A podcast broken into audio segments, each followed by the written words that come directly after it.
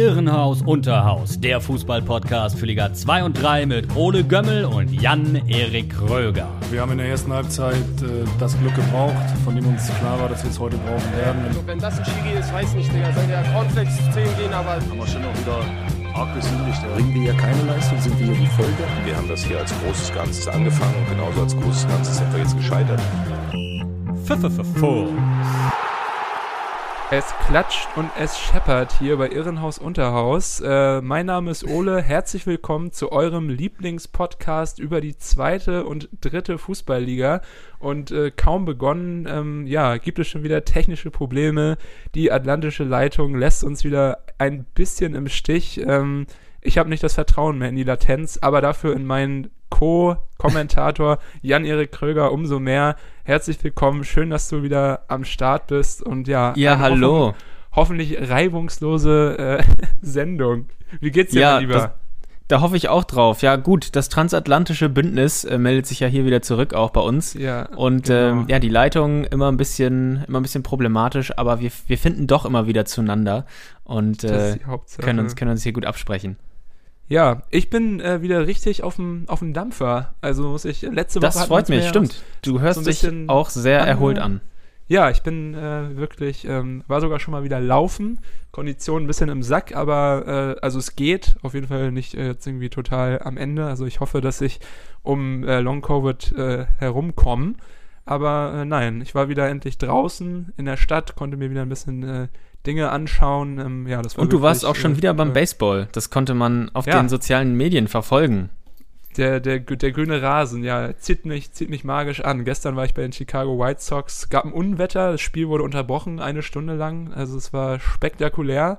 Und äh, ist 4 zu 0 ausgegangen. Also wie so ein schönes Fußballergebnis. Also es war. Ist das, ist das hoch im Baseball ja, oder ist das, äh, wie ist nee, das einzuordnen? Ist das ist eher wenig. Also es gab auch letztens mal ein Spiel, das ist 21 zu 0 ausgegangen. Wobei das auch sehr hoch ist. Das ist ungefähr wie so ein 8 zu 0 im Fußball. Aber okay. ja, so eigentlich so, so zwischen so, so 4 zu 7, 4 zu 8 oder 5 zu 9. So, das sind vielleicht normale Ergebnisse ah, okay. mit guten, guten Torbeteiligung, beziehungsweise dann Runs. Aber äh, ja. ja, das war auf jeden Fall spaßig. Bevor wir hier einsteigen, äh, müssen wir nochmal auflösen, wie deine Experience war bei Viktoria Köln. Letzte Woche ja. haben wir aufgenommen, kurz Stimmt. bevor du dich auf den Weg gemacht hast, auf diesen mehr oder minder schönen Sportplatz dort im Kölner Westen oder Osten? Ich weiß es gar nicht. Äh, Osten, ja. Im Kölner Osten. Recht weit im, im Osten, ja. Und äh, ja, du hast ein Leckerbissen von Fußballspiel dir anschauen können. Ich habe es ja sogar selbst auch verfolgt. Ähm, war wahrscheinlich der einzige, der einzige Mensch in Amerika, der hier im Livestream sich Mappen gegen Viktoria Köln gegeben hat. Eins zu eins am ja, Ende. Geil, ja. Ähm, ja, wie waren deine Eindrücke? Ja, ähm, berauschend. Es war ein berauschendes Fußballfest und äh, es hat großen Spaß gemacht. Nein, es, es war wirklich nett. Aber nett trifft es auch wirklich. Also ich bin mit dem Fahrrad hingefahren, es ist nicht so weit weg, äh, auf der Schelsig, wie der Kölner sagt, ne, der falschen Schelsig. Seite vom Rhein. Und ah, ja. ähm, also auf der rechten Seite ähm, Sportpark Höhenberg und äh, das ist recht idyllisch gelegen in so einem Waldstück, also sehr viel Grün drumherum und dann gibt's da so Wanderwege gefühlt rein und dann ähm, ja kommt da wirklich so ein Sportplatz mit so einer etwas größeren Haupttribüne, ähm, wo ah. Eigentlich, das passt gar nicht so richtig ins Bild, die Pressetribüne oder zumindest die Kommentatorenkabinchen, die hängen, das sind so Glas, so ein Glaskasten, so ein groß, größerer, der von der Decke Aha. hängt äh, bei der Haupttribüne. Passt da nicht so wirklich rein, weil der Rest halt, ähm, ja, so ein ja. bisschen improvisiert wirkt. Also ich stand auf der, ähm, auf der, bei den Kölner Stehplätzen, also auf der Heimseite hinterm Tor. Und das ist wirklich so ein richtig schönes äh, Gestänge, was da zusammengesteckt wurde. Also da dachte man sich auch wirklich ein kräftigerer Windstoß und das ganze Ding hier fällt in sich zusammen.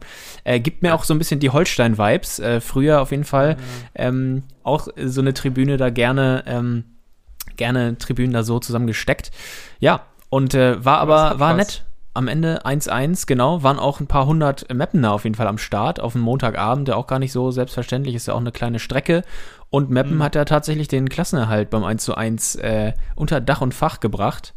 Und ähm, ja, fußballerisch muss man sagen, war es wirklich kein Leckerbissen. Also äh, ja, es war so wie erwartet eigentlich. Abstiegskampf in der dritten mhm. Liga. Und äh, auf jeden Fall auch ähm, lustig fand ich den, den Stadionsprecher, der äh, ungefähr Ja. zehn Minuten vor, vor Anstoß äh, angefangen hat zu arbeiten. Da hat er nämlich einmal äh, sich zu Wort gemeldet. Zu sehen war er eigentlich gar nicht, sondern man hat dann nur einmal seine Stimme gehört. Und dann hat er erstmal die zehn äh, Sponsoren von der Kölner Viktoria vorgelesen. Wenn es um Geld geht, Sparkasse Köln-Bonn, der wichtigste Finanzdienstleister in der Region. Und dann hat so, so ging Kredit das. aufgenommen, war. Ja. Ja, und so ging das dann noch irgendwie neun weitere Male mit anderen äh, Dienstleistern. Und danach hat er noch einmal kurz die, die Aufstellung da durchgegeben äh, gegeben und dann war's das auch. Und am Ende hat er allen noch einen schönen Abend gewünscht nach Abpfiff und dann habe ich meine Sachen eingepackt und bin wieder gefahren. Ja. Ehrenamt wahrscheinlich der, der Job. Aber das habe ich in der dritten Liga schon häufiger erlebt, dass da die gerne mal die Sponsoren noch vom, vom Stadionsprecher vorgelesen werden müssen. Also auch äh, liebe Grüße an das Autohaus Birne in Rostock, die, seit ich denken kann, die Ecken präsentieren. Früher auch gerne Ja, noch äh, ja, mit äh, Untermalung. Mittlerweile hört man immer nur noch so einen kleinen, so einen doppelten Huper, wenn bei Hansa die Eckenstatistik gezeigt wurde. So brip, brip, und dann siehst du, Auto Birne Ja. präsentiert das Eckenverhältnis. Aber das ist geil. Das klingt auf jeden Fall sehr gut. Also Köln ähm, vielleicht mal eine Reise wert zum Auswärtsspiel. Ähm, wir beide können uns jetzt aber sicher sein, dass wir in der nächsten Saison nicht zu Drittliga-Auswärtsspielen fahren müssen, sondern in der zweiten Liga verweilen werden. Hansa mit einem ja unscheinbaren 0 zu 0 gegen Paderborn zu Hause den Klassenerhalt festgemacht und Holstein, ja. in einem wilden Spiel, das du dir 90 Minuten lang angeschaut hast und ja, für dich wahrscheinlich ein Wechselbad der Gefühle, aber mit einem tollen Ausgang. Ja, auf jeden Fall. Äh, Holstein ja am Freitagabend in Bremen gefordert, äh, bei Werder. Und äh, ja, natürlich die Vorzeichen, da dachte ich mir, boah, jetzt bist du theoretisch noch auf ja, mindestens einen Punkt angewiesen, um es rechnerisch äh, festzumachen. Haben wir auch schon ein bisschen drüber gesprochen. Mhm. Dann äh, Holstein äh, nach Bremen, jetzt noch Nürnberg und dann am letzten Spieltag Sandhausen. Da dachte ich, okay, wenn es dumm läuft, äh, da gibt es erstmal gegen Werder nichts zu holen und dann auch vielleicht gegen Nürnberg. Aber ähm, es sollte doch irgendwas gehen für Holstein und das sah am Anfang gar nicht so wirklich danach aus, weil ähm, ja Werder in der zweiten Minute direkt äh, zur Führung traf. Das war wieder die typische Holstein-Krankheit, auch hier schon gern besprochen. der frühe Gegentreffer, man ist mental nicht da. Und ähm, dieses Mal war es auch ein richtig schöner Patzer, der da auch noch mitgeholfen hat. Ähm, 1-0 war nämlich äh, Füllkrug, der Torschütze. Ausgangspunkt eine Flanke von Agu auf Duxch, der mit der Hacke in die Mitte gelegt hat. Ähm, sah ziemlich nett aus. Ähm, in der Mitte stand nur eigentlich Teska und dahinter erst Füllkrug. Aber Stefan Teska äh, kann den Ball klären, macht er aber nicht, weil er am Ball vorbeitritt und hinter ihm lauert Füllkrug und trifft ins Tor. Da war ich schon mal bedient nach einer Minute, äh, nach zwei Minuten. Und ähm, ja, ich habe, äh, muss man aber auch dazu sagen, die, die XXL-Konferenz geschaut, weil mich natürlich die anderen Spiele auch interessiert haben am Freitagabend. Waren ja fünf Spiele, weil äh, heute ist ja Sonntag, der Tag der Arbeit und heute wird geruht, auch in, der, in den Bundesligen und auch in der Rotfront dritten Liga. an alle da draußen. Ja, Genau. Ja. und deshalb heute keine Spiele, die wurden alle vorverlegt, äh, teilweise schon auf Freitag. Und deshalb waren da natürlich auch äh, andere spannende Spiele, Schalke zum Beispiel in Sandhausen, die auch ihre Probleme hatten. Und äh, ja, deshalb war ich immer nur so partiell äh, in Bremen, äh, konnte mir das da anschauen. Und jedes Mal, wenn die Sky-Konferenz vor Ort war, dann sagte Florian Schmidt-Sommerfeld, der Kommentator, Bremen hier am Dominieren. Bremen hat auch eigentlich das Spiel gemacht und angerannt. Und ähm, ja, hat auch sehr, sehr viele Chancen liegen gelassen. In der ersten Halbzeit, äh, Füllkrug hatte noch etliche weitere Chancen, alleine er. Und ähm, ja, man hat, äh, wie gesagt, gemerkt, Holstein jetzt gegen Ende der Saison, das hat sich ja in den letzten zwei Spieltagen mal mindestens, würde ich sagen, äh, angedeutet, hil helft, äh, hilft Holstein jetzt auch mit Patzern mit bei den Gegentoren. Und ähm, deshalb im Sommer kann man hier nochmal ganz klar sagen, auf jeden Fall Nachrüstungsbedarf in der Verteidigung, besonders in der Innenverteidigung und auch im zentralen defensiven Mittelfeld. Das sah man gegen Bremen, dass da wirklich immer ein Loch ähm, war vor der Abwehr, weil äh, da Luis Holtby gespielt hat, der natürlich mh, kein Sechser ist, kein wirklicher. Und ähm, er wird jetzt häufiger auf, Sek auf der 6 gebracht, ne, von, von Rapp, aber ob das jetzt wirklich, ob er sich Ja. da so wohlfühlt und ob, ob da seine richtigen Qualitäten zur Geltung kommen, das habe ich mich auch schon mal gefragt. Aber ja, Holstein also ja auch wirklich geschwächt gewesen. Ne? Also Vandenberg, Teska, Lorenz, da hinten Dreierkette, das ist ja auch nicht das Beste, was man eigentlich auf den Platz bringen kann. Aber ja, genau. Also Hauke Wahl fehlt auf jeden Fall. Und jetzt ähm, ist ja auch noch äh, Ignowski, der auch ein Sechser ist und auch immer mal wieder jetzt gespielt hatte, ähm, fällt jetzt auch aus verletzungsbedingt. Und das war jetzt halt auch wieder so ein bisschen notgedrungen. Es kommen zwar auch Spieler zurück, ähm, aber ja, irgendwie Rapp äh, hat sich dann entschieden, dann doch Holtby aufzustellen. Und ähm, ja, also es stand dann schon recht früh 1-0 für Werder in eigenem Haus. Ähm, mhm. Gute Stimmung. Und dann gab es direkt nach 20 Minuten nochmal ein Elfer für Werder. Und äh, auch da mindestens unglücklich, würde ich sagen, wie es gelaufen ist. Flanke von halb links, ja. auf den Kopf wieder von Füllkrug. Und vor ihm kreuzt gerade Simon Lorenz. Und Füllkrug kopft, äh, köpft Lorenz an den Arm und es gibt dann Strafstoß, äh, nachdem der VAR sich das Ganze nochmal angeschaut hat und auch der Schiedsrichter sich das auf dem Bildschirm nochmal ange äh, angeschaut hat. Und äh, Lorenz hat schon den Arm weit oben und hat dann auch noch gelb gesehen, okay. Ähm, ja, und dann Marvin Duksch vom Punkt sicher zum 2-0. auch. Oder? Ja, also der Arm hat da oben eigentlich nichts zu suchen. Äh, es ist Trotzdem also super kann man, kurze Distanz, kann man geben. Ne? Ja, genau, ja. habe ich auch gedacht. Also klar, das ja, ist wieder sowas, ne, du bist ja, also wenn du so in der Situation bist, dann ist das vielleicht sogar, und irgendwie, also es war ja auch so halb in der Luft. Ich glaube, da, da hat man den Arm auch ganz automatisch draußen, um irgendwie ein bisschen Gleichgewicht zu halten. Unglücklich, dass der Ball dann da an die Hand klatscht, aber ich denke auch ja. ein, ein okayer Elfmeter. Nicht so kontrovers wie andere Elfmeter, die wir in dieser Saison schon für Werder gesehen haben. Aber ja, ja nach 23, 23 Minuten 2 zu 0 für Werder. Da haben wir auch noch äh, geschrieben. Ich konnte es ja leider nicht sehen, weil ich, äh, glaube ich, auf der Arbeit war. Ja, genau, ich war auf der Arbeit. Ja, genau, ja. Und ähm, ja, du warst auf jeden Fall bedient und hättest sicher ja. nicht gedacht, äh, dass da noch was kommt. Ich weiß nicht, wie war die, der, der, der, die restliche Hälfte der Halbzeit? Hat Holstein da irgendwie noch ein bisschen, sind sie ein bisschen reingekommen oder war es jetzt wirklich bis zum Halbzeitpfiff, dass, dass Werder dort dominiert hat? Also Holstein hat offensiv immer wieder Nadelstiche gesetzt. Es gab auch noch ein Abseitstor von Pichler, was richtigerweise äh, zurückgewunken wurde, beziehungsweise nicht gezählt hatte. Da stand er knapp im Abseits. Und wer, ähm, ja, Werder zeigte sich immer mal wieder ein bisschen anfällig defensiv bei den Umschaltmomenten der Kieler.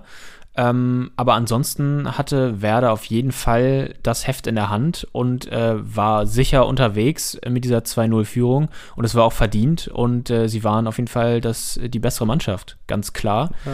Und äh, trotzdem gab es äh, noch eine Chance für Holstein kurz vor der gesehen. Halbzeit. Es war ja noch in der ersten Halbzeit. Das habe ich hier gerade total äh, ja. Äh, anders, anders abgespeichert gerade. Aber ja, habe ich ja, habe ich ja Quatsch erzählt. Stimmt. Es ging ja noch, es ging ja noch was in der ersten Halbzeit sogar.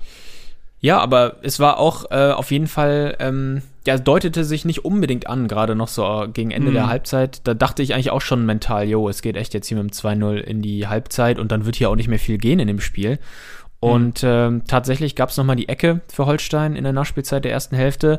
Und äh, die Ecke kam rein per Aufsetzer und äh, Pichler war es wieder, ähm, der im Zentrum war. Diesmal mit einem Fallrückzieher, äh, bisschen ungestüm sah das aus, äh, den Ball Richtung Tor buxieren konnte. Und auf der Linie hat äh, Jung noch ja. geklärt.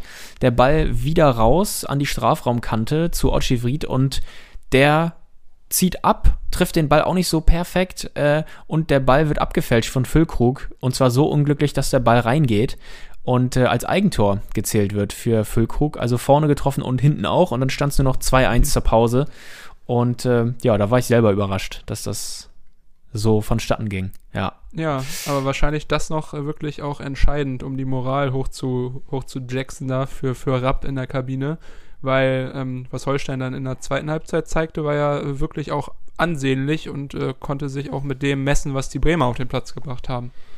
Ja, das stimmt. Also man hatte echt das Gefühl, je älter das Spiel wurde, also je mehr es Richtung Ende entgegenging, desto mehr traute sich Holstein auch, ähm, ja, aufzutauen und richtig mitzuspielen. Und dann wurden sie auch immer wieder offensiver gefährlich. Ähm, Werder ließ weiter munter Chancen auch liegen und er hätte eigentlich auch schon das Spiel entscheiden müssen. Ähm, haben sie aber nicht gemacht und deshalb äh, bot sich dann auch äh, fast schon innerhalb der Schlussviertelstunde, noch nicht ganz, war die 71. Minute, als äh, Johannes Vandenberg von links den Ball in die Mitte gab, wo wieder Ochi Vried äh, beteiligt war und auch Jung äh, direkt an Vried dran klebte Und äh, Jung zuletzt äh, der Mann war, der zuletzt am Ball war und ins eigene mhm. Tor traf. Also beide, das war eine so eine scharfe Hereingabe von links und äh, im Gekabbel im Zweikampf, ähm, genau, ist Jung der letzte Mann, äh, der dran ist. Und dann stand es äh, schon 2 zu 2 und ja. äh, schon wieder ein Eigentor, das zweite Eigentor. Also und richtig wieder unglücklich. erzwungen von, erzwungen von Ochivid. Also ja. da muss man mal, der hat mir eh gut gefallen. Ich habe ja, wie gesagt, nur die Zusammenfassung gesehen, aber das, was ich von ihm gesehen habe, hatte er eigentlich an allen Toren, die gefallen sind, äh, großen Anteil. Und ähm, ja, schön, dass er, dass er irgendwie so viel Griff im Spiel hatte. Und äh, wir hatten ja, glaube ich, privat über ihn diskutiert letzte Woche, weil ich meinte, ja, stimmt. habe nicht viel von ihm gesehen und wie, wie bewertest du ihn? Und du hast doch eher auch ähm, positiven Eindruck äh, mir, mir vermittelt. Und das hat er jetzt auf jeden Fall gerechtfertigt, weil jetzt muss ich auch wirklich sagen, es war stark, was er da auf den Platz gebracht hat. Also ja. ja. Ähm, also Respekt also genau. an Ochi Ried. Gefällt Meine mir. Mama hat mir gesagt, ich soll nicht immer Shoutout sagen, das findet sie blöd. Anglizismen ähm, lieber minimieren. Und deswegen bitte Mama, jetzt sage ich Respekt an Ochi Ried. Ich sende Respekt. Sehr schön. Gut. Sehr gut umgesetzt, ja. Ähm, genau, ja. Und dann stand es 2-2 und äh, es ging so weiter. Ähm, Holstein partiell in der Vorwärtsbewegung. Werder irgendwie auch verdutzt und überrascht, wie das hier läuft und lief. Hm. Und ähm, ja, trotzdem sollte sogar noch die Krönung folgen. Ähm, Finn Porat checkte wieder Vried auf links und der gab wieder in die Mitte, hat schön zurückgelegt zu Ahmed Arslan, der zuvor reingekommen ist.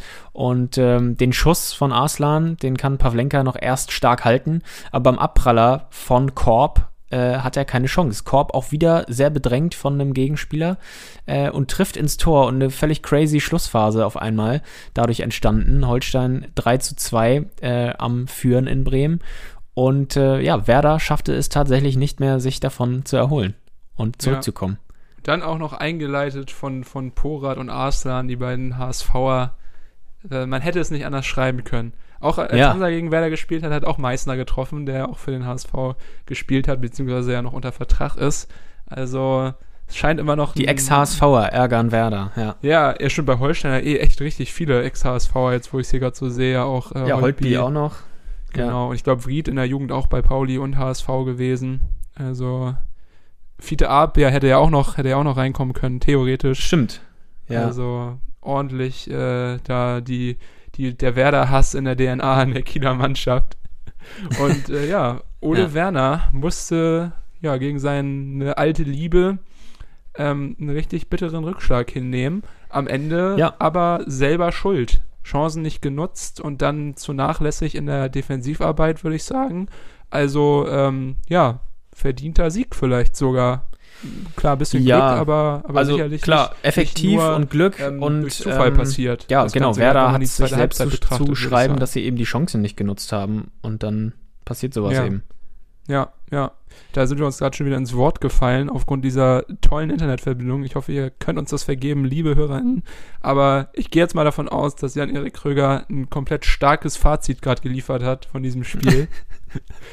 ja, Und, äh, äh, genau. Ja. Was, was, man noch sagen kann vielleicht ähm, zum Abschluss hier, ähm, natürlich Werder, dadurch, es sah lange so aus, als wären sie äh, der Gewinner, weil Schalke, äh, da stand es lange unentschieden. Ähm, und äh, Pauli am Ende auch unentschieden gespielt, gegen Nürnberg auch direkter äh, Verfolger noch gewesen. Und Bremen dann zumindest in der ersten Halbzeit geführt und man dachte, okay, ja, vielleicht ähm, ist, ist Werder hier heute der große Gewinner. Dem war nicht so. Am Ende waren sie der große Verlierer am Freitag, ja. ähm, weil Schalke noch Last Minute gewonnen hat in Sandhausen, obwohl sie sich schwer taten. Und ähm, genau, Pauli, Nürnberg sich durch das Unentschieden zwar ein bisschen die Punkte geklaut haben, aber ähm, ja, ärgerlich für Werder. Und es sollte ja noch ein bisschen ärgerlicher vielleicht werden vor dem Hintergrund hm. des zweiten Spiels, was wir hier noch besprechen wollen. Und das war Darmstadt gegen Aue. Ja, man muss erstmal dazu sagen, der HSV wieder die Hausaufgaben gemacht. Also auch von da aus äh, gibt es jetzt langsam. Genau, die habe ich gerade vergessen. Stimmt. Ja, ja, Druck auf die Werderaner, die haben ähm, ja furios aufgespielt, ähm, ein gutes Spiel ähm, geliefert wieder gegen, lass mich mal gucken, Ingolstadt, genau, 4 zu 0. Genau. Nichts anbrennen lassen und dadurch. Übrigens auch ähm, sehr, sehr stark, äh, muss man auch nochmal ja. kurz äh, loben, den HSV-Auftritt. Ähm, auch eigentlich so ein Spiel, wo man schon vielleicht gedacht hätte, prädestiniert, dass der HSV da sich selbst schlägt, weil Ingolstadt bereits abgestiegen, ein kleiner von ganz unten ja. und so weiter. Äh, aber der HSV hat es routiniert gemacht. Sonny Kittel, der herausragende Mann, äh, ein Tor selber gemacht, glaube ich, und zwei Vorlagen. Lass mich nicht ja. lügen, aber irgendwie so war's. Und ähm, ja, auch immer äh, dominanter gewesen und einfach die Klasse ausgespielt. Also routiniert und äh, die Hausaufgaben an diesem Spieltag gemacht. Genau. Und, äh, jetzt das Top-Trio unter Druck gesetzt. Kurzfristig auf Platz 3 gewesen. Also wirklich, viele hatten den HSV schon abgeschrieben, aber mit dieser Siegesserie aus den letzten drei Spielen sind sie wieder oben dran. Und dieses Szenario hat natürlich extrem Druck auf, ausgeübt auf Darmstadt 98 die ja dort auch, ähm, bevor sie gespielt haben, mit 54 Punkten, ähm, ja, punktgleich mit dem HSV auf dem dritten Platz standen, äh, allerdings das schlechtere Torverhältnis haben und das Ganze dann ja mit diesem Druck in die Partie gegangen sind, gestern gegen Erzgebirge Aue. Und äh, ja, ja ähm, um es mal vorsichtig auszudrücken, sie sind an dem Druck auf jeden Fall nicht zerbrochen. ja, das stimmt. Eigentlich ja für beide ein wichtiges Spiel, auch für Aue, mhm. weil Aue wollte sich zumindest die theoretische Chance äh, offen halten, genau. noch drin bleiben zu können über Obwohl, die Relegation. Ich glaube, es, war, glaub, es war schon durch, weil Dresden ja gepunktet hat am Tag davor.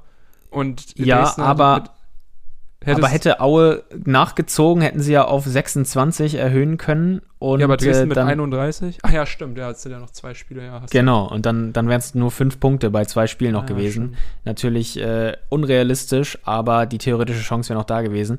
Aber äh, ihr habt es gerade schon gemerkt und wir nehmen es vorweg, sie haben es nicht gepackt, ja. Aue hat verloren und zwar haushoch und ist regelrecht untergegangen.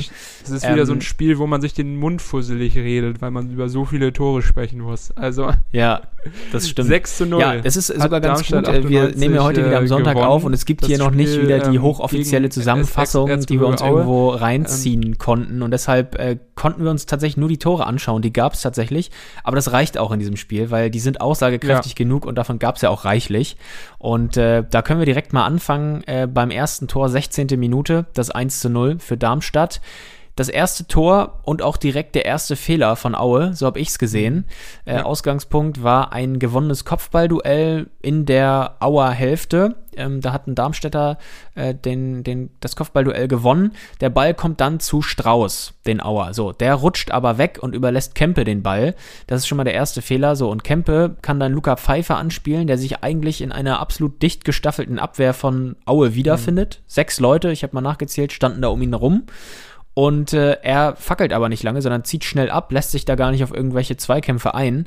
Und vom Pfosten prallt der Ball ins Tor und äh, dann steht es schon 1-0. Also hier kann man schon auf jeden Fall mal das passive Abwehrverhalten ankreiden und halt auch diesen Fehler von den, den Ballverlust von Strauß ist eigentlich ja dann zu so einem Muster geworden, was sich auch bei den restlichen Toren wiederholt hat, dass die Auer, ja. also die klar, die Darmstädter haben ordentlich Druck gemacht, äh, Pressing gespielt, die Auer hatten keine Chance, ähm, ein eigenes Spiel zu kreieren und dadurch, äh, ja, daran sind sie am Ende auch ähm, zerbrochen. Das zweite Tor, nur zwei Minuten später, war ähnlich. Äh, Skarke forciert den Fehler im Auer Auf, äh, Aufbauspiel, legt den Ball zu Tietz der äh, spielt zurück auf Skarke, ein sehr schöner Pass in die Schnittstelle. Ähm, dann keine Möglichkeit mehr für Klevin da das auszubügeln, was seine, ja. seine Vorderleute verursacht haben. Es steht 2 zu 0, Doppelschlag. Das Spiel ist gelaufen. Und ähm, ja, auch beim dritten Tor wieder dasselbe. Luca Pfeiffer ja. erkämpft sich den Ball. Äh, Dennis Kempe ähm, bekommt ihn, spielt auf Braden Manu. Ähm, der trifft von rechts aus einem richtig spitzen Winkel. Ähm, und äh, ja, dann, das war so dieser, dieser Dreierschlag, also drei Tore innerhalb von drei Minuten. Ähm, ja, völliger Wahnsinn. Äh, was hältst du von Braden Manus Hu äh, Hutjubel? Hat er dir gefallen? Ja, hat mir sehr gefallen. Schön den Anglerhut. Äh, wo ja. hat er den her? Von irgendeinem Zeugwart, glaube ich, zugesteckt bekommen. Ja, ich, ähm, ich wollte, ich, ich habe nochmal mir die, die, den Grund äh, durchgelesen, warum er das überhaupt gemacht hat. Und zwar, ich Ach, weiß nicht, ob du das okay, mitbekommen hast, letzte Woche gegen St. Pauli haben die Darmstädter ja ihren Punktgewinn gefeiert ähm, und Manu äh, konnte nicht spielen und war mit äh, auf der Haupttribüne und hat sich das angeschaut. Er kommt ja aus Itzehoe, also wahrscheinlich mit ein paar Kollegen irgendwie da auf der Tribüne gewesen und als der Abpfiff ertönte, ähm, ist Manu, der einen Anglerhut auf hatte damals, ähm, einfach aufs Spielfeld gerannt zu seiner Mannschaft und wurde dann von einem St. Pauli-Ordner gejagt weil dieser wiederum dachte, okay, hier gibt's irgendeinen irren Fan, der da auf die auf den Rasen gesprungen ist und, und jetzt mit seiner Mannschaft feiern will. Ähm, Marcel Schuhen und äh, Kempe konnten das dann aber noch äh, ja, klären, dass das einer von uns ist. Gibt ja auch ein lustiges Video auf Twitter, der genau diese Szenen äh, einfängt. Aber äh, genau, das war ähm, der Grund, warum jetzt auch dieses Mal wieder der Anglerhut rausgeholt wurde. Also äh, geile Idee und äh, generell, ich bin auch ja. ein Freund des Bucketheads. Also äh, fand ich sehr gut, hat mir gut gefallen, sowohl fashionmäßig ja. als auch äh, sportlich. Ja, da, da schließe ich mich an, ja. Was auf jeden Fall hier noch zu sagen äh, bleibt bei den beiden Toren, die du gerade ausgeführt hast, ähm, nochmal hier namentlich zu nennen, die, die, ja, die Fehlerteufel quasi. Äh, beim äh, 2 zu 0 in der 18. Minute, Malcolm Kakutalua schießt Skarke an und äh, dann prallte der Ball halt zu Tietz und von dann äh, mhm. nahm das Unheil seinen Lauf. Aber am schlimmsten eigentlich fand ich das 3 zu 0.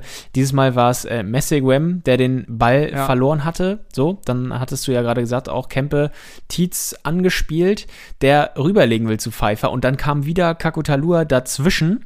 Da bleibt der Ball hängen, aber der verliert den Ball direkt auch wieder.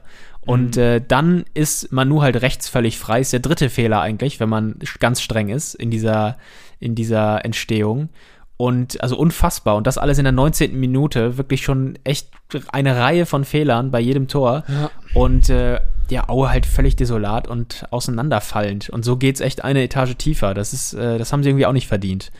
Nee, man muss leider sagen, halt, aufgrund dieser Leistung schon, aber es tut mir auch echt ja. leid. Also für die, für die Jungs und den Club, für Pavel. Ähm, ist scheiße, aber äh, ja, wollen wir nicht vorwegnehmen, aber mit der Qualität und mit der Struktur, die es dort gibt im Erzgebirge, ähm, geht es ja vielleicht auch irgendwann wieder nach oben. Aber ja, es war irgendwie ein trauriger, trauriges Gewissheitsspiel, Schicksalsspiel für die Auer. Und genau, wie du schon sagtest, eigentlich nach 20 Minuten schon durch, weil natürlich klar war, dass da nichts mehr, nichts mehr kommt. Und äh, leider war das aber noch nicht mal ähm, der Punkt der ersten Halbzeit, Don. Es passierte noch ja. was in Minute 39. Ähm, Tim Skarke war es wieder. Ja, genau. Dieses Mal äh, musste Darmstadt so einen kleinen Befreiungsschlag leisten. Ähm, von hinten ein hoher Ball nach vorne.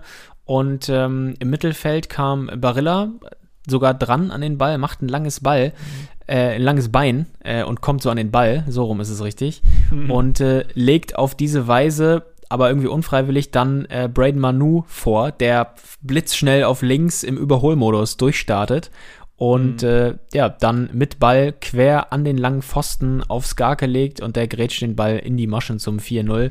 Und Darmstadt hat sich auch in so einen Rausch gespielt, ne? Also auch vor heimischem ja. Publikum hat man richtig gemerkt, äh, mit jedem Tor hatten sie mehr Spaß äh, und haben, haben sich selbst enjoyed, wie man so schön sagt. Äh, also die haben Spaß gehabt. Ich find, ich finde wahnsinnig die Entwicklung von, von Braden Manu. Das ist ja wirklich auch jemand, den wir auch, glaube ich, aufgrund seiner Herkunft, kommt ja aus Schleswig-Holstein, wie wir schon lange verfolgen und den wir auch also zu Drittliga-Zeiten immer schon mal wieder thematisiert haben, auch privat, als wir diesen Podcast noch nicht hatten.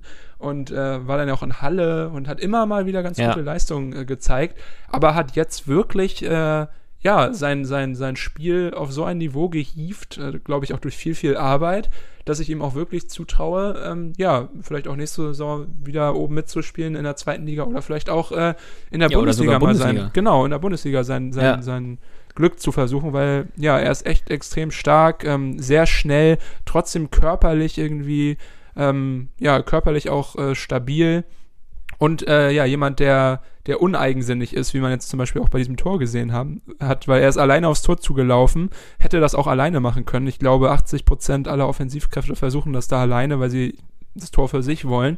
Er aber, ja, einfach mit dem Ehrenmove und, und legt nochmal quer. Ähm, hat mir ja. sehr, sehr gut gefallen, was er dort gemacht hat. Ja, das, äh, das stimmt. Äh, starke Entstehung und ja, starkes Tor.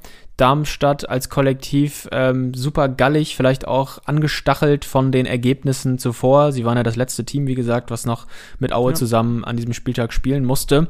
Und ähm, danach passierte dann wohl erstmal gar nichts, so mutmaßt man. Ich glaube, Darmstadt ja. natürlich weiterhin besser. Äh, aber das äh, nächste, was wir uns dann angucken durften, war in der 74. Minute den äh, Treffer zum 5 zu 0. Matthias Honsack durfte auch nochmal äh, ein langer Ball von ehemals Carbon Klaus, äh, Jasula auf Bader. Und äh, Bader übrigens ja auch ganz starker Mann, äh, auch so ja. ein bisschen der, der Nachfolger von Raum vielleicht äh, in dieser Liga, weil auch oh. torgefährlicher Außenverteidiger. Das ist jetzt aber ähm, weit aus dem Fenster gelehnt, aber gut. ja, ich habe einfach einen anderen äh, Außenverteidiger, der auch viele Tore vorbereitet gesucht. Vielleicht Meierhöfer, der Nachfolger von Meierhöfer ist vielleicht ein bisschen. Ja, stimmt, passt vielleicht ein bisschen besser, ja, genau. Und äh, ja, Bader äh, legte weiter, schön in den Lauf gespielt zu Pfeiffer mit Drall und Pfeiffer hat dann Philipp Klevin, die arme Sau, umkurvt und äh, dann noch quergelegt zu Matthias Honsack. Und äh, ja. der, wie gesagt, durfte dann auch nochmal einschieben. Und äh, ja, bei diesem Treffer wurde Aue dann wirklich filetiert, könnte man sagen, ja. äh, mit diesen Kombinationen. Ja. Mit Martin Mennel hätte es das nicht gegeben. Der hätte ihn umgehauen noch. Ja, ja, ja der Pfeiffer. hätte noch die, die, die Ehre in sich gehabt, ja. Aber ja. selbst das war noch nicht äh, das Ausrufezeichen hinter dieser Partie, wie es kam, wie es kommen musste. Es gab einen Freistoß in der 90. Minute und natürlich Tobi Kempe ähm, ist der Mann für diese Sachen. Äh, 20 Meter Entfernung, ja. halblinke Position, perfekt. Und äh, natürlich lässt er sich das nicht nehmen. Ähm, war, glaube ich, leicht abgefälscht, deswegen auch ähm, da, glaube ich, keinen Vorwurf an Klevin. Der sah aber ziemlich schlecht aus, weil er auch den falschen Fuß erwischt wurde. Und äh, ja, mhm. der Ball segelte dann in der 90. Minute zum 6 zu 0 ins Tor der Erzgebirgler und deswegen ja wirklich ein ganz, ganz bitteres Spiel, um sich ähm, aus der Liga zu verabschieden vorzeitig. Also ja, fuck, es tut mir leid für alle Auer-Fans. Ich weiß, dass ein paar von euch uns hören. Ähm, bleibt stark. Ja, nach sechs Jahren jetzt der bittere Abgang ja. in, die, in die dritte Liga. Was wieder. aber auch ein Wahnsinnserfolg ist. Also echt mal sechs Jahre die, die, die Liga gehalten zu haben, ist echt, echt, also wirklich Hut ab. Und auch was dabei ja. ähm, so passiert ist in Aue, was für Talent da äh, produziert würde. Und also wie gesagt, ich erinnere mich an Tedesco, an Köpke, ähm, Krüger, also da haben ja wirklich auch äh, Top-Leute ja, gespielt und ja. sich entwickelt, also wirklich ganz tolle Arbeit, die da ähm, geleistet äh, wurde und wahrscheinlich auch in Zukunft noch, noch weiter wird. Und ja, ich hoffe ja. einfach, äh, wie gesagt, es gibt ja so ein paar Ostvereine, äh, mit denen ich es halte, trotz meiner Hansa-Zugehörigkeit. Das sind Zwickau, Halle und Aue.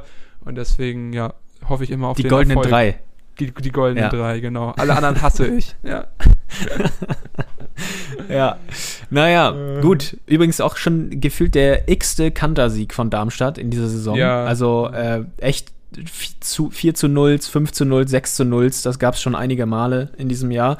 Und äh, der Vollständigkeit halber, Darmstadt tatsächlich durch diesen Sieg auf Platz 2 jetzt sogar wieder gerutscht, auf dem direkten Aufstiegsplatz, Werder nur auf Platz 3 und äh, punktgleich mit Darmstadt und drei Punkte dahinter mit 54 Punkten auf Platz 4 der HSV und auf Platz 5 St. Pauli.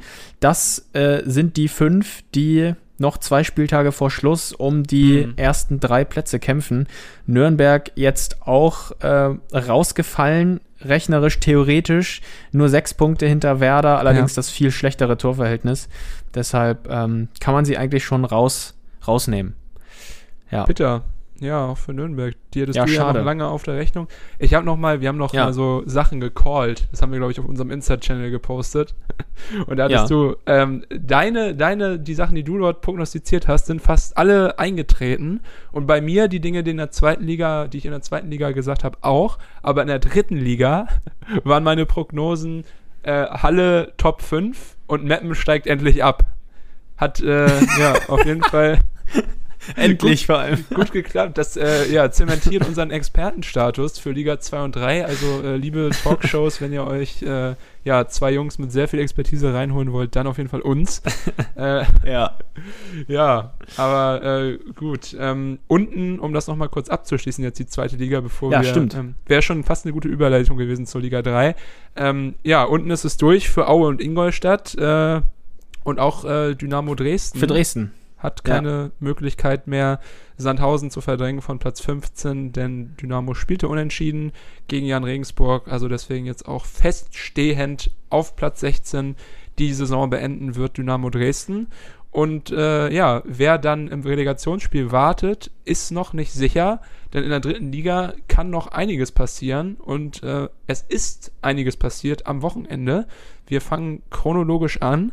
Magdeburg, äh, der schon feststehende Meister der dritten Liga, duellierte sich gegen den BTSV. die Braunschweiger, ähm, ja, konnten mit einem Sieg an Kaiserslautern vorbeiziehen, die ja so ein bisschen enttäuschend ähm, agiert haben die letzten ähm, Wochen. Und äh, ja, Braunschweig ähm, extrem stark 2 zu 1 gewonnen, hm. um das hervor, vorwegzunehmen. Und nicht, weil Magdeburg irgendwie Karte an den Beinen hatte, sondern einfach, äh, ja, weil die Braunschweiger das äh, giftigere Team waren. Man muss dazu sagen, die Vorzeichen so ein bisschen Braunschweig in die Hand, äh, Hände gespielt. Äh, Baris Artig war verletzt. Äh, angeblich Knöchelprobleme. Für, vielleicht waren es auch Kopfschmerzen. Man weiß es nicht. Ja, ähm, genau. Vielleicht 2000, auch Saufprobleme. Genau, ich, ich wollte es nicht so ausdrücken, aber ja, habe ich mir auch schon gedacht. 2300 ja. Magdeburger mit am Start. Also auch die Jungs wollten noch mal richtig feiern oder wollen noch mal richtig feiern. Die letzten zwei Spiele jetzt. Und äh, ja, Magdeburg äh, trotz der Abstinenz Artix äh, gut ins Spiel gekommen, haben so gewirkt wie immer.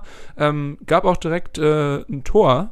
Kurz, äh, ja, noch nicht so lange gespielt. Lukas Schuler ähm, kam da durch äh, und ähm, warte mal, jetzt muss ich mich mal kurz, jetzt muss ich mich mal kurz ordnen. Ich habe hier gerade schon wieder ein ja. ähm, Internet-Timeout ich, ich kann, ich kann dir, ich kann dir zur, zur Seite springen und zwar ja. setzte sich Schuler robust gegen Behrendt durch und das war dem genau. Schiedsrichter zu robust, ähm, der das Ganze als Stürmer faul wertete und äh, deshalb der Treffer nicht zählte. Schiri Siebert war das.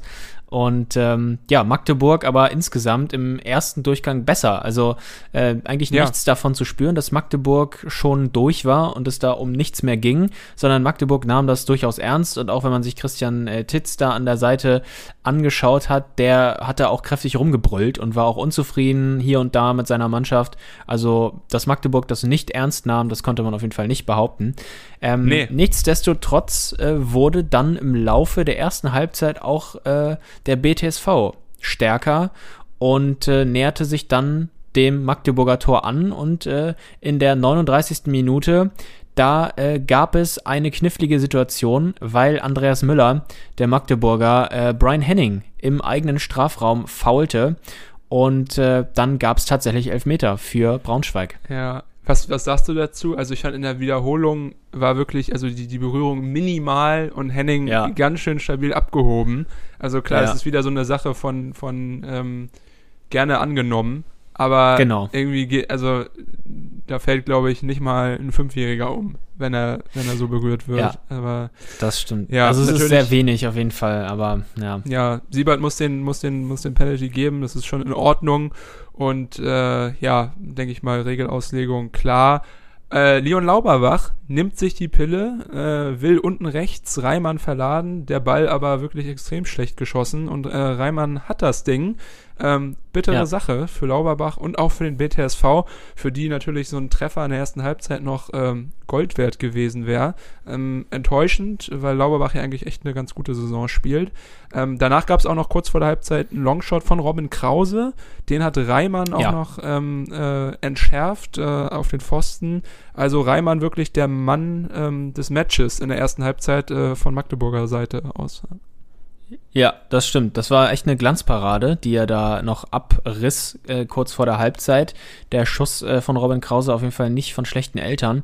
Und ähm, das gab dann äh, Braunschweig dann doch den Mut, äh, in der zweiten Halbzeit noch etwas mehr zu riskieren und sich äh, tatsächlich auch äh, dazu durchzuringen, komplett das Spiel zu übernehmen. 49. Äh, Minute, da gab es einen Eckball für Braunschweig und Janis Nikolaou, der stieg am höchsten für Braunschweig, der Braunschweiger Defensivmann, äh, zentral mhm. defensives Mittelfeld und äh, konnte sich im Kopfballduell gegen Bewacher Bittroff durchsetzen und traf ins Tor 1-0 für Braunschweig und äh, ja, auf jeden Fall großer Jubel äh, im Stadion in Braunschweig. Ja. Riesenjubel, genau, wie äh, man bei FIFA gerne hört. Ja. Und äh, ja, genau, also Braunschweig konnte sich wirklich glücklich schätzen, ähm, ja, gegen Magdeburg äh, zu führen und schon vielleicht den ersten wichtigen Schritt in Richtung Kaiserslautern von der 2 verdrängen. Äh, ja.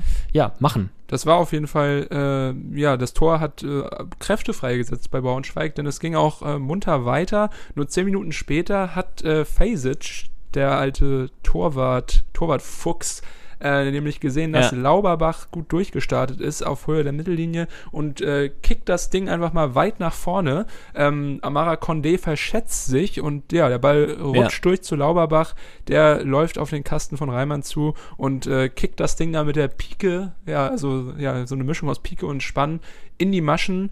2 zu 0, 59. Minute. Ähm, ja, Irrenhaus Unterhaus im Braunschweiger Stadion. Also wirklich Ja. äh, völlige Ek- Ekstase zu Recht.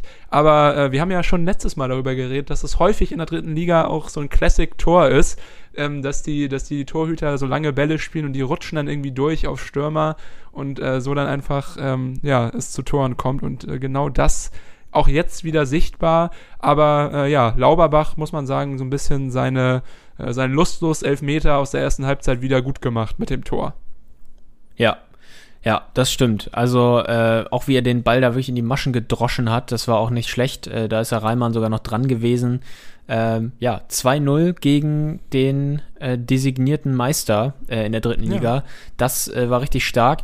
Und Magdeburgs Reaktion war aber auch äh, angemessen ähm, für die eines Aufsteigers, weil sie gingen vorne drauf. Das wollten sie nicht auf sich sitzen lassen. Sie attackierten zu zweit, zu dritt teilweise den Ballführenden und äh, auch in so einer Situation konnte dann Ito den Ball gewinnen von Marx und gab den Ball dann äh, nach einem kurzen Solo-Lauf in die Mitte zu Müller und dessen halb Torschuss, halb flache Hereingabe so in Richtung langen Pfosten ging dann äh, zu Cheka und der traf äh, im Fallen zum 1 zu 2 Anschluss und äh, ja, dann musste Braunschweig auf jeden Fall nochmal zittern. Ja, das stimmt. Also Magdeburg danach auch wieder ähm, spielbestimmt gewesen. Braunschweig hat sich zurückgezogen, war, glaube ich, im Verwaltungsmodus. Auch verständlich natürlich, dass Schiele seinen Jungs dann sagt, hier jetzt ähm, bitte die drei Punkte mit nach Hause bringen und nicht mehr so viel mit nach äh, vorne machen, eher hinten kompakt stehen, aber dadurch konnten die Magdeburger halt nochmal ihr Spiel aufziehen und es kam auch noch zu einer Riesenchance, 72. Minute, beziehungsweise sogar zu einem Tor. Cheka äh, schickt Schuler, ähm, äh, perfekter Pass in die Schnittstelle, also Cheka fast in so einer Artig-Form äh, an dem Spieltag, muss ich wirklich sagen, äh, hat mir sehr gut gefallen und äh, ja, Schuler rasselt dann irgendwie zusammen mit Marx in Fasic rein. Ähm, der Ball landet Ja, bei genau. Brünker und der staubt dann ab zum Tor. Ähm, bei diesem Zusammenprall wird Schuler richtig übel im Gesicht äh, getroffen, Fasic im Unterleib. Beide liegen auf dem Boden. Das Tor wird erstmal gegeben von ähm, Siebert. Genau. Danach dann aber ähm, zurückgenommen. Also äh, ja, gab dann wohl nochmal ähm, die Rücksprache mit dem, äh, ja, mit den, mit den Linienrichtern, mit dem vierten Ja, Offiziellen. kurios, ne? Genau, für Ja. Drittliga-Verhältnisse. Es gibt ja keinen Videobeweis, äh, wirklich, weil das passiert nicht oft, dass da ja nochmal wirklich äh, Torentscheidungen wieder zurückgenommen werden. Aber in dem Fall war es so. Und äh, ja, ich finde, das ist eine Sache, die nicht unbedingt so nachvollziehbar für mich ist, denn es ist halt einfach ein unglücklicher Zusammenprall, aber ein wirkliches Foulspiel von, von Schuler an Fasic äh, sehe ich nicht. Beide gehen zum Ball, beide treffen den Gegner und äh, ja, die Situation auch noch ja durch Marx irgendwie äh, aufgewühlt. Und dann ist Brünker, äh, Brünker halt der Nutznießer und, und trifft. Also ich Also hätte man sich ich nicht weiß, ich habe nicht mehr.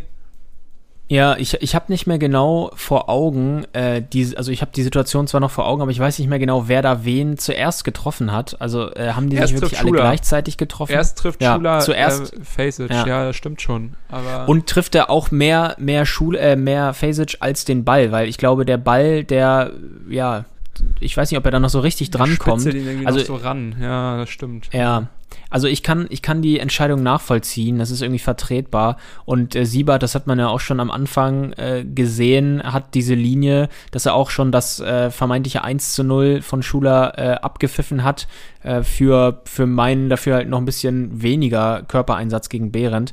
Also, ja, Ja, es ist ja, wenn er Siebert ja damit, wenn das seine Linie ist, ja. An Siebert gefällt mir immer, klar, er hat vielleicht eine harte Linie, aber er kommuniziert das immer sehr gut, hat sich da auch dann extra nochmal Zeit genommen, äh, ein Minütchen, um das Titz genau zu erklären. Der war natürlich auf 180 verständlich, aber äh, konnte auch Ja. von Siebert beruhigt werden. Also das ist ja auch in Ordnung. Klar kann man natürlich äh, unterschiedlicher Meinung sein in der ja, Entscheidung, aber äh, finde ich sehr gut, ähm, dass Siebert jemand ist, der sich dann äh, die Zeit nimmt und versucht nochmal zu erklären, wie er jetzt zu dieser Entscheidung gekommen äh, ist, also nochmal Einblicke in seinen Entscheidungsfindungsprozess gibt. Aber äh, genau, das war eine sehr kontroverse Szene, die aber äh, ja auch die letzte im Spiel war. Danach ist nicht mehr viel passiert und so äh, nimmt Braunschweig die drei Punkte mit und äh, ja, wird Ja. zum äh, großen Gewinner dieses Spieltags. Das stimmt, weil am Freitagabend äh, Braunschweig schon auf Platz 2 vorbei ein Kaiserslautern. Und wir erinnern uns, Kaiserslautern hat ja schon ein Spiel mehr als Braunschweig und auch als 1860 München und die Konkurrenz da oben. Das heißt, äh, die absolute Pole Position äh, für 60 und für auch äh, Braunschweig vor allem mit diesem Sieg und deshalb musste Kaiserslautern am Samstag äh, auf jeden Fall am besten punkten, am besten sogar dreifach zu Hause gegen Dortmund 2. Äh, Und das ist das nächste Spiel, was wir hier noch äh, in der dritten Liga natürlich besprechen müssen. Ähm, spannend, wirklich äh, langsam das Rennen, äh, je länger es dauert und je, je eher es äh, auf das Ende zugeht in der dritten Liga. Ähm, jetzt wirklich der Showdown zwischen Braunschweig und Kaiserslautern. Und ähm, ja, wie gesagt, Kaiserslautern unter Druck und sie wurden aber wieder von einer würdigen Kulisse auf dem Betzenberg unterstützt. Das muss man ja wieder sagen. Jetzt bist du wieder da. Ja, ich ich, sag, ich sag einfach mal, ja, ey, das ist heute wirklich, also sorry an alle, Ja. das ist heute wirklich schlimm, irgendwie schon das fünfte Mal oder so, dass ich hier ähm, innehalten muss und hoffe, dass Jan-Erik einfach weiterredet und ich dann wieder irgendwann einsteigen kann. Das, das hatte ich auch gerade schon zwei, dreimal, ja, ja. Ich hab gehört, Aber wir, wir, wir haben es bald geschafft. Ja, würdige Kulisse, Genau. habe ich gehört. Genau. Eine würdige Kulisse, genau. ich glaube, man merkt es auch. Ähm, ja, es lüstet die Fans nach zweiter Liga, auch zu Recht natürlich. Kaiserslautern auf jeden Fall auch ein Club, der da oben hingehört. Ähm, es gab eine äh, Veränderung in der Aufstellung. Äh, Klingenburg durfte ran für Hippe. Ähm, hatte ich gar nicht mehr so in Erinnerung, dass Klingenburg auch äh, Innenverteidigung spielt, weil eigentlich bei Köln ist er mir doch auch eher als äh, äh, defensiver Mittelfeldspieler in Erinnerung geblieben. Ich weiß nicht, wie das bei dir ist. Hast du ihn irgendwie? Ja, doch, doch. Also ich, Ja? ich hätte ihn, ich habe ihn als Innenverteidiger abgespeichert, ja, schon. Gut, dann habe ich das vielleicht auch irgendwie, habe ich das auch irgendwie, vielleicht ist es bei mir irgendwie falsch hängen geblieben. Aber äh, ja, Klingenburg. Aber hier bei, bei, beim Kicker steht er auch als Position Mittelfeld. Also Ah, äh, okay. scheinst du nicht komplett auf dem, auf dem Holzpfad äh, zu sein, ja. ja, genau, er, äh, genau, er ähm, war das Zentrum mit Winkler und Tomiak, Hercher und Zuck, also sonst die, die Stammkräfte dabei. Aber ähm, ja, sah nicht so gut aus, ne? Klingenburg äh, mit ein paar Problemchen, gerade zu Beginn des Spiels. Ja, es gab nämlich äh, wie immer bei den Dortmundern die schnellen Außen, äh, namentlich Richmond äh, Tachi und äh, Justin Njinma, kleine Zungenbrecher. Äh, und sie waren auch wieder für Dortmund gefährlich und im Einsatz.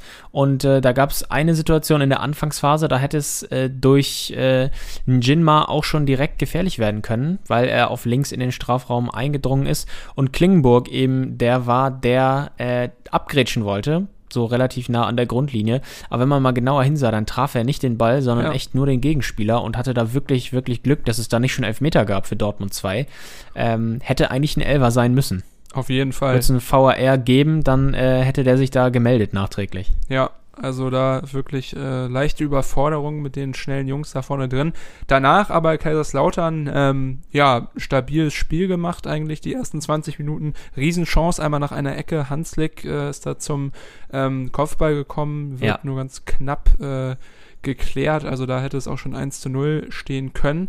Aber dann in der 32. Minute ein sehr klangvoller Name, der das Tor geschossen hat, nämlich Fink. Leider ist es nicht Anton, Ja. sondern Bradley.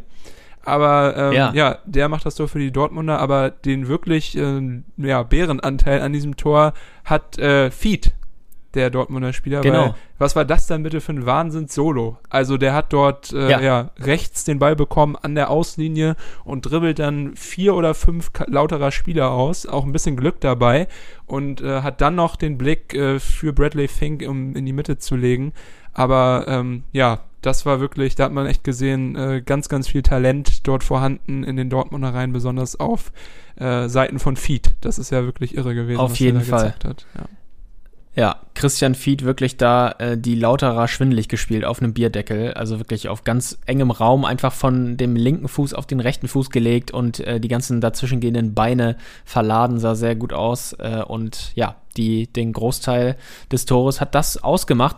Und dann stand es 0-1 nach 32 Minuten und es war ein Schock für Kaiserslautern. Äh, jetzt natürlich noch mehr unter Druck. Und äh, in der Pause ähm, reagierte dann auch äh, Antwerpen und brachte äh, Redondo und Gibbs für Zuck und Winkler. Zuck unter anderem einer der Ausgespielten bei der Situation eben gewesen. Mhm. Ähm, und äh, ja, zu Beginn der zweiten Hälfte gab aber Dortmund 2 den Ton an. Emanuel Ferrei zum Beispiel mit einem super Ball in die Schnittstelle zu äh, Tachi. Tachi und ja. Raab hielt dann im 1 gegen 1 bärenstark, muss man auch sagen. Da hätte es schon äh, das zweite geben können, den zweiten Gegentreffer.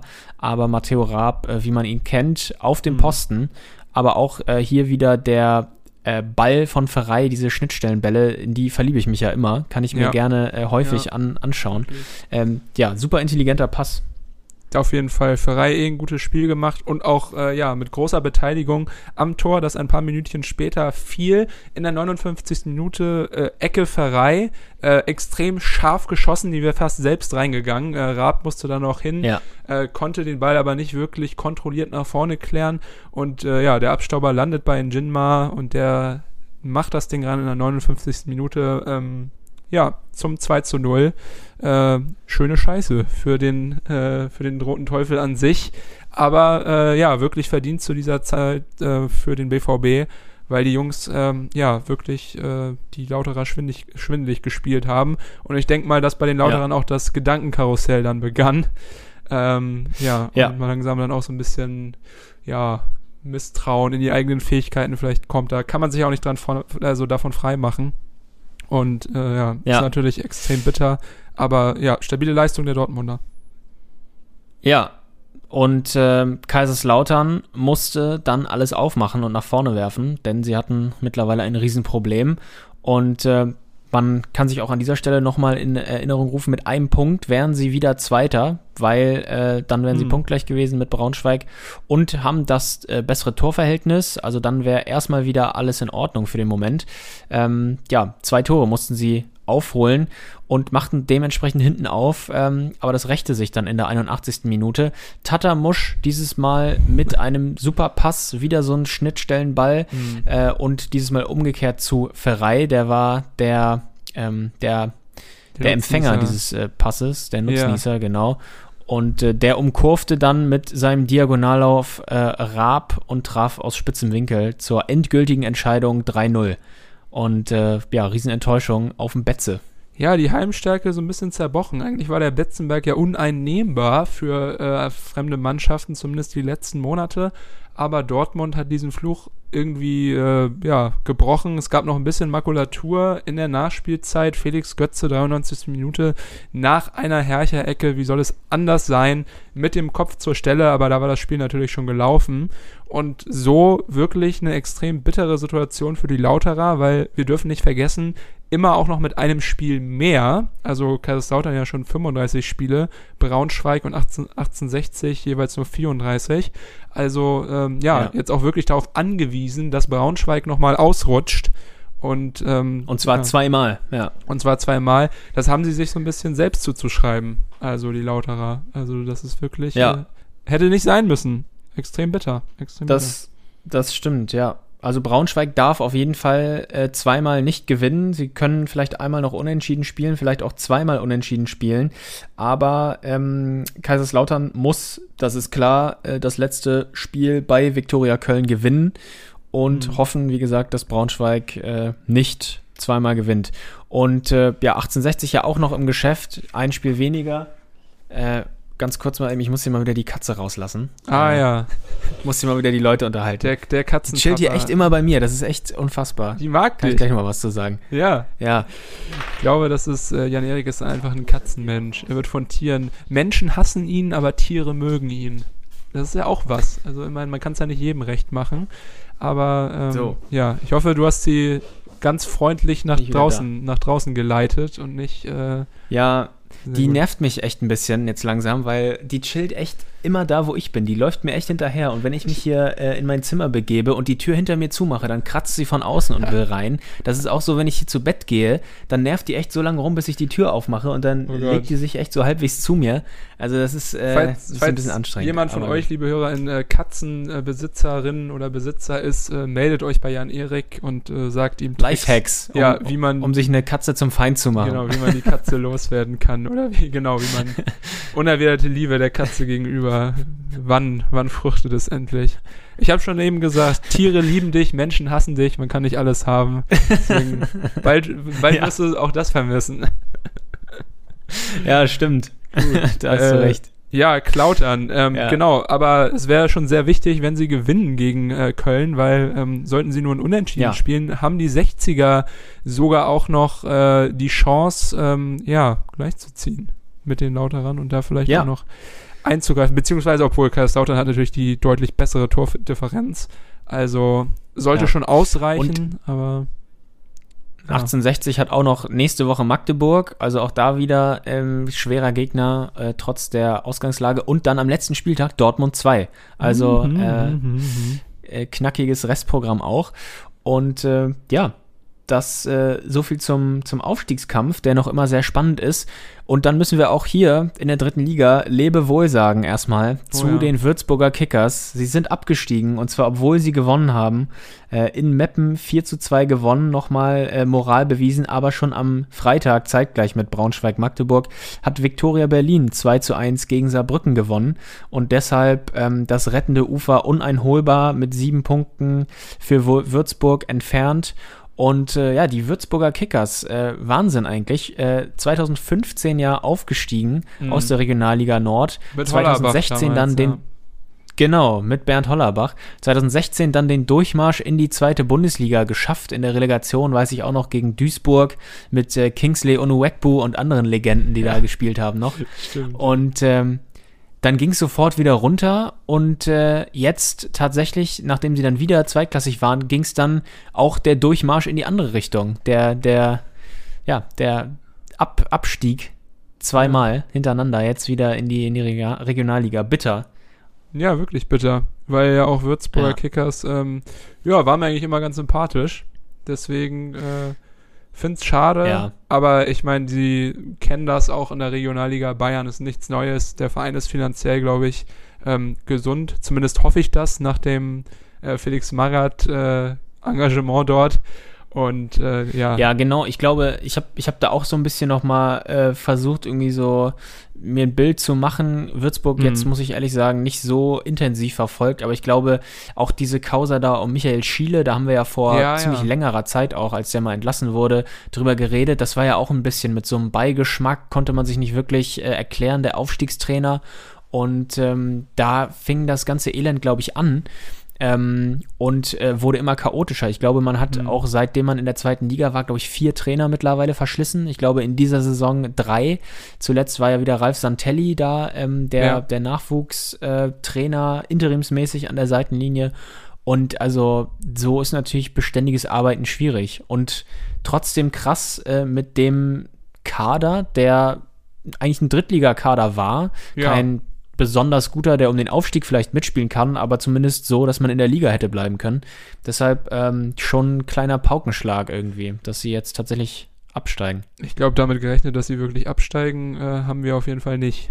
Also ich glaube, wir hatten sie Nee. auch beide nicht äh, vorne drin mit um den Aufstieg, aber ich meine, klar, also Marvin Pouillet, äh, Stefaniak, äh, Sané, Kopacz, äh, Kraulich, Peter Kurzweg, das sind alles Jungs, ähm, ja, die auch schon höher mal bewiesen haben, dass sie es drauf haben. Deswegen wirklich, ja, schockierend, dass dieser Verein runtergeht und ja, wahrscheinlich liegt es an, an Unruhe in dem Verein, ähm, Personalentscheidungen, die vielleicht nicht richtig waren.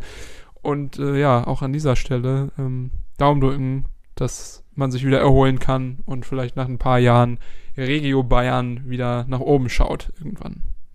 Ja, das stimmt. Gut, dann würde ich sagen, haben wir es für diese Woche.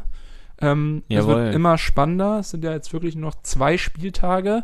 Also äh, in nicht allzu langer Zeit gibt es wieder die große Irrenhaus-Unterhaus Award Show nach der Saison. Da freue ich mich schon ganz besonders Ja. drauf. Habe extra mein Hemd mitgenommen hier nach Chicago, um mich hier dann ähm, auch wieder Ja, ja, zünftig sehr schön. Im vor den Zwirn. Laptop äh, zu hocken. Äh, wir sind jetzt beide ein bisschen entspannter, weil Hansa und Holstein sind durch. Äh, Hansa vielleicht sogar die Chance, am letzten Spieltag dem HSV nochmal in die Suppe zu spucken, vielleicht den Aufstieg verhageln. Das, äh, ja, auch wenn der HSV mir wesentlich sympathischer geworden ist die letzten zwei Jahre, wird mich das doch auch ein bisschen amüsieren, immerhin. Und äh, ja, Holstein, ich weiß nicht, wer kommt da noch? Sandhausen einmal und Genau, und Nürnberg jetzt Ah, ja, äh, ins Holsteinstadion zuerst. Also auch zwei Teams, für die es auch um nichts mehr geht. Mal schauen, was man da noch erwarten kann. Vielleicht solche Spiele ja häufig dann auch, dass da ein paar mehr Tore fallen. Aber ja, grundsätzlich sehr entspannt kann man, können wir Ja, beide diesen ja. Spielen entgegensehen, ja. Sehr gut. Dann werden die nächsten Folgen auch sehr, sehr entspannt. Äh, Wir hören uns kommende Woche wieder. Hoffentlich dann wieder mit einer bisschen besseren Leitung. Ähm, Die lange Leitung haben wir ja immer, aber wenigstens die stabile Leitung Genau. im Internet wäre schon was Feines, wenn wir das mal haben könnten. Gut, dann äh, ja, wünsche ich dir weiterhin äh, Gesundheit und Spaß in deiner Kölner Zeit dort. Äh, nutze es aus, trink noch ein paar Kölsch und äh, wir hören uns Ja, in danke, sieben. Tagen. Die ist ja auch ja, bald schon wieder vorbei hier, ne? Äh, bald bin ich ja Stimmt, schon wieder weg aus Köln. Wie das ging auch schon wieder krass. Zwei, äh, zwei drei. Wochen noch, ne? Ja, drei, drei Wochen noch, Drei ne? Wochen genau, noch. Ende Mai bin ich am, wieder am Umziehen in der letzten Maiwoche. Ja. Naja, dann bist du aber ein genau, die- Berliner, Ja, dann bin ich ein Berliner, wa? Das Aber auch noch nicht schön. direkt. sag ich dir. Ja. Gut, Ja. aber dazu später mehr. Ähm, Ganz Wir genau. melden uns in sieben Tagen. Bleibt sauber. Bis dahin. Ciao, ciao. Tschüss.